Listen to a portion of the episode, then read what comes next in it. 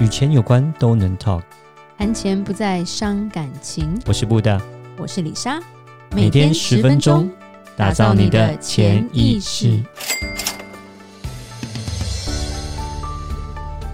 打造你的潜意识，告诉你理财专家不说的那些事。大家好，我是主持人布大，我是布大人生与职场的好搭档李莎。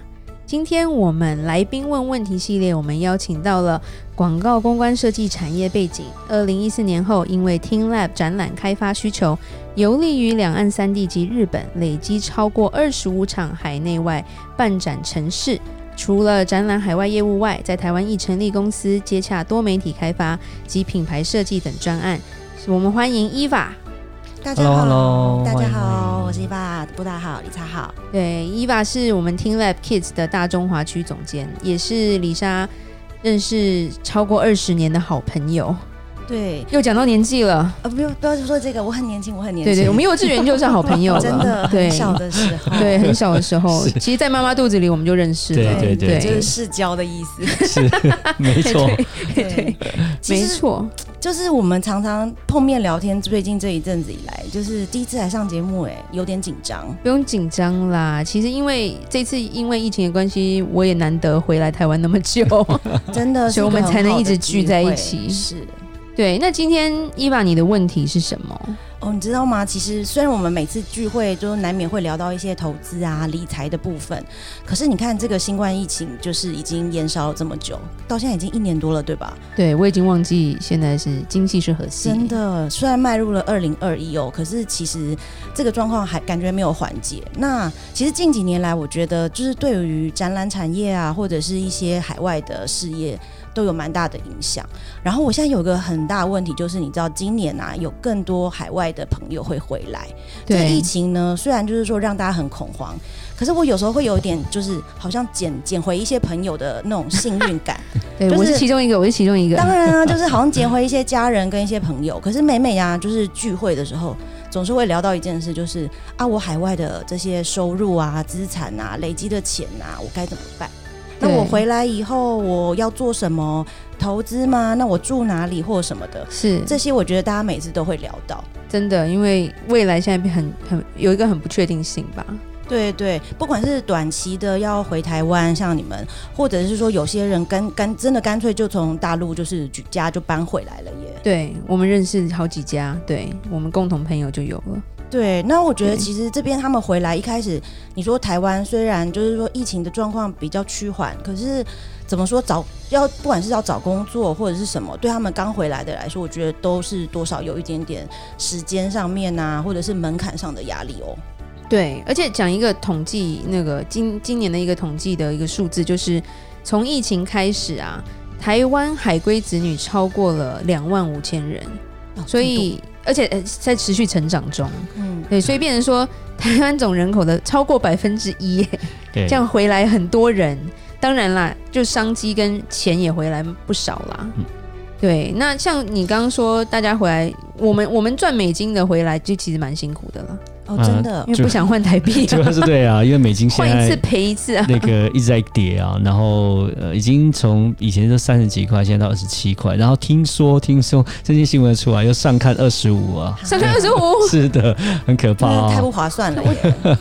我现在心在淌血，不只是美金不划算，当然就是说也对于台湾的一些制造商也是他们会有压力的，因为他们如果你的生意是出口到美国，你就卖一单赔一单，没错，真的耶，是，对对，但是。现在对于台湾人来说，换美金是很好的时机，嗯，赶快买。哦！对对对，对。最近常常有听到有人家说要就是买美金做投资，反正就是可能放一个中长期之类的看看这样子。对，那美金如果说真的是要投资的话，我们来问一下布大好了，你有什么建议？好，那基本上很简单啊。那呃，当你换成美金之后，那因为现在当然汇率很很好嘛，台币比较大嘛，其实可以买多一点美金。那其实美金基本上是一个蛮呃，就是非常国际通用的一个货币啦。哦，对，我们讲石油计价、黄金计价都是美金，基本上没错。所以说，跟什么所谓的澳币啦、什么日元啊这些其他的南非币这些比是没办法比啦，因为主要来讲，美金就是一个强势货币。刚呃那个李莎提到，就是是石油跟基本上还有黄金都是美金计价，所以不用担心说它会不见或是贬值到哪里去，这倒是比较不用的。反而是趁这时候可以稍微多买进一点，做一些投资。好，那基本上投资呢，呃，第一个很简单方式就那就你就买美国的，美像是我们讲美国股票咯，嗯、对不对？美国股票很多哎、欸，对，英文看不懂啊。对啊，对我来说有点距离。对啊，那那我先讲说最最简单，如果假设你是看得懂英文的，那那相信大家也听到，像去年什么特斯拉啊，对不对？哇，大家听到都是哇，买了特斯拉就赚翻了之类的。之类的没错没错，那当然你可以投资一些什么，呃，投资美股就是有些好处啦，就是像这些美国大公司啊，Apple 啊，Google，你可以直接投资。那呃，但简单的方式来讲，就是说像可能台湾也有一些所谓的可以。不委托，有些银行啊、证券账户，他们可以透过他们帮你委托的方式，帮你直接买到美股。对，嗯、但只是说他那个手手续费比较高一点，这样就抽两次了，感觉。对对对对对。那当然，呃，可以的话，当然就是说你可以直接跟美国的券商，像是 TD American Trade、First Trade 啊这些公司，呃，Schwab，他们就可以直接开一个外国人的 account，那你就是钱要转到美国去，那就直接在美国那边投资。那基本上他们的交易手续费费用基本上都是不用的，都不用钱。那如果偏中长期投资，一定是股票吗？因为有些人不是很愿意承承受这些风险呢、啊。对啊，当然我们讲股票，当然是说它的回报是最高的啦，这是绝对绝对绝对。但赔率也是最高，如果你买错的话。是，那我们讲买到雅虎，我们讲投资不是投机哈，投资不是呃赌博。那我觉得这两个差别就是说，到底赌赌博跟投。投资到底差距在哪边？我觉得说有没有做功课啦，哦，嗯、因为赌博你不用做功课，基本上，当然你可能你要稍微练习一下。赌博也是要做功课，可能要拜拜之类的，练习一下，要 先会玩、啊。对对对，你知道怎么玩，但是你不会像投资一样，你要做很多事前的功课。你要知道，你要投资之前，你要了解这个产业啊，你要知道他公司做什么，有没有盈利啊，对不对？有没有赚头啊？以后的是社会趋，这个就是说整个趋势怎么样啦、啊？到底到底会不会涨啊？你要做很多的多方的研究之后。确定说，哎，这个是很有机会，呃，就是说我赢面很大。那一般人来说，他没有这个时间做这些功课啊。没错啊，而且就算想做，也看不懂，对吧？没错，没错，连入门可能都觉得有一些难度，然后就睡着了。对，忘记 这件事，忘记这件事，这不行。没错，所以我们讲美国股票呢，就是比较适合说你自己要做投资，然后你要做研究，你有做功课的人，你就可以去做的，这是可以。那不想做功课的人要怎么办？不想做功课，第一个，要么你就很有钱，很有钱就。拜托人家帮你做，对，就懂吗？就是说有所谓的有所谓这种呃，就是代操、代代理操盘，对。对对。但基本上那种都是比较门槛比较高，不不是很有钱，对，但也没有到很没钱，对，有一点钱怎么办？就是类似对我周边这些朋友，是那当然就可以呃买进所谓的什么基金或是呃 ETF 这种东西。哦，就会比较，就是说最近尤其是 ETF 比较红一点，大家都会听到。嗯、对对，都有听过。哦，对，那就是 ETF 来讲，它的费用又比基金再低一点，这样子，你可以购买这样的东西。可是买这个东西也不是说完完全全就没事。其实 ETF 呢，基本上基金跟 ETF 呢，那你就要看说他们的投资在怎么样的一个项目里面。那最主要来讲，如果我们假设讲到最近比较红的 ETF 的话，它都是被动性的投资，大部分比较是被动性的。被动性的话就跟着指数走。好，那跟着指数走就是说。市场涨它就会涨，市场跌就会跌。OK，那美国或者台湾的 ETF 为什么会红？是因为整个美国的股市它一直是往上的，节节上高升，节节高升，它不会说，假设我们讲日本股市好了，日本股市或是中国股市，中国股市是二零一三年曾经有个高峰之后就掉下来，还没回来，对不对？嗯、那日本股市也是一样。哦，在它经济萧条之后还没有回来，而且冬季奥运节没有办法办，我觉得日本的经济应该对呀有点可怕。我们的那个总部都开始觉得有点点恐慌，这是真的，这是真的。是，所以假设说你买 ETF 的话，OK，是它的费用很低，感觉还不错。但是呢，碰到状况是，假设说你要用钱的那时候，刚刚好就是去年的三月要用钱。啊，去年三要用钱的时候，他说对不起，说的是熔断的时候吗？对，那基本上 ETF 呢，你也是跑不掉的，因为大市大整个大市场都是往下掉，你不可能说我 ETF 就不会赔，不是的，ETF 不是不不不不是不会赔。像我我之前有客人啊，他们是他是在零八年在往下掉之前，他买了很多的 ETF，买了很多的呃就是基金，然后买完之后就市场下跌了百分之五十，然后他就问说，那我有没有办法解决我的？那个就是说我的我的损失，那没办法，基本上就是慢慢等，他就等了十年回来。对对，十年那么久，十年。是，嗯。对，对所以只是说我们讲，如果长期、中长期一点的话，你可以等的话，那如果你没有时间的压力的话，你想买 ETF 就没有问题，对，它的成本很低，但是就是我是讲要用钱的时候。就要确定说那一年是没问题的，那这样的话就 OK。如果那一年刚好是股市下跌的那一年的话，那你就会比较凄惨，就变成说你的钱就变得拿不出来，或者说你拿出来的话，那变现之后就变成你赔呃损失不少这样子。嗯，对。伊娃，你好像蛮多朋友是从中国回来的，哦、对，对，刚才在讲就是美金的部分。其实我有很多的合作伙伴，他其实是在大陆有一些呃专案啊，或者是事业，所以他们的钱其实都卡在大陆。那现在到底就是说，他钱是回不来，是吗？一方面可能回不来，或者是说，就算是原本可能想说市场好的时候，我可以留在那边，那之后有案子过去的时候，这笔钱可以做灵活的运用。对。可是现在呢，因为这个疫情的关系，就是。烦恼着要把钱拿回来或拿不回来这件事情，我觉得大家都很头大耶。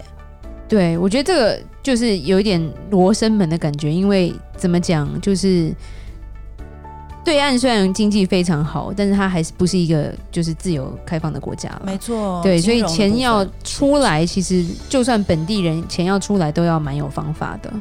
对对，那就算那你在中国赚的钱，你要搬回台湾，那就。会会有点困难度，因为少少的搬 OK，可是如果你钱都在那边，你想一次很大笔的话，其实就有有一点难度啦。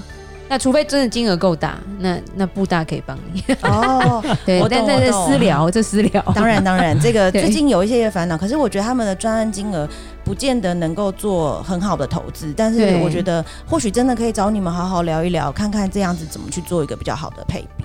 对，就是有一些方法，但是都是要了解他们状况之后，才有办法给他们建议，这样子。好的，好的，这个由我来介绍哦。嗯，好。那其实啊，我们刚刚讲到呃股票加拉基金啊，其实台湾其实也蛮流行所谓的美金的保单呐、啊。哦，有有有有听过耶，对，所以这个也算是一个另外一个美国的一种配置的一个方式，这样子。对，那只是说美金保单当然是你是用美金计价，那的话，而且美金保单它的投资报酬率是比台湾一般的储蓄型的呃台币的那种投资型保单来的好啦。但是呃，我们讲就是说。呃，每保单来讲，就是说它其实它是比较稍微在中长期一点的投资。那它当然它获利不会是到非常非常的高，可是它是算是很稳定的哦，也是一个不错的项目。但是其实，所以我们我们在讲是说，其实哦，那个美国它有所谓的，你可以。把它转过来之后，你可以做一个美国的保单的配置，也是另外一种方式，这样子。美金也可以吧，不一定要买美国的，不一定就是说你因为有香港的啊。对对对对对，其实你就是做一个不一定要做在台湾的保单呐，那你可以做在所谓的像是香港的，做在美国的，其实也是另外一个方式。只要你用美金的计价的就可以了。那主要来讲是说，因为台湾来讲就是说，因为受限于他们的整个地区性还有市场性。然后，所以说它的获利来讲，还有费用来讲，保单费用来讲，各方面其实跟其他国家比起来，都是会稍微比较高一点的。所以它的，如果我们在讲它的投资报酬率来讲，是稍微是跟其他国家保单比起来是稍微比较低一点。那其实。呃，就是如果说呃以前来讲，可能要买这些所谓的外国的保单，那当然是说呃可能又要需要飞到国外。像目前来讲，蛮多是已经不太需要的。而且其实当然大家也会担心到理赔的问题啊这些东西。那其实呃这些呃当然就是我想就是要找专人介绍了。那基本上这些外国保单，哦，假设美国的保单好，也是美国的大公司买的。呃，美国人在买的，那或者是香港保单也是香港人在买的，那其实呃都是有保障的，也不是说没保障，只是说就像好，你买那个日本水货好了，日本的水货你还是在买日本的大牌子，只是说在台湾没保固，在日本是有保固的，大概是这样的一个概念。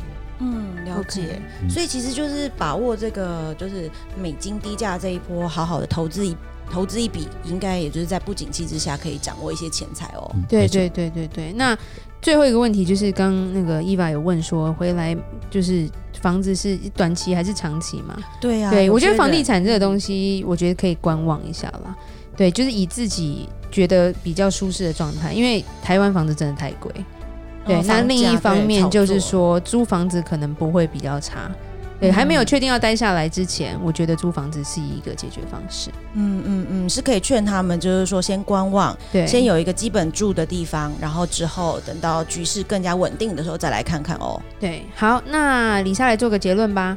我们未来的事情已经无法预测了，那我们每一个人自己的身价、资产，还是需要好好的配置在稳定成长的地方才是对的哦。好，那就谢谢大家今天晚上的收听。每周一到每周五晚上七点，与你谈钱不伤感情。我是布道，我是李莎，打造你的潜意识。我们下集再见，拜拜。拜拜。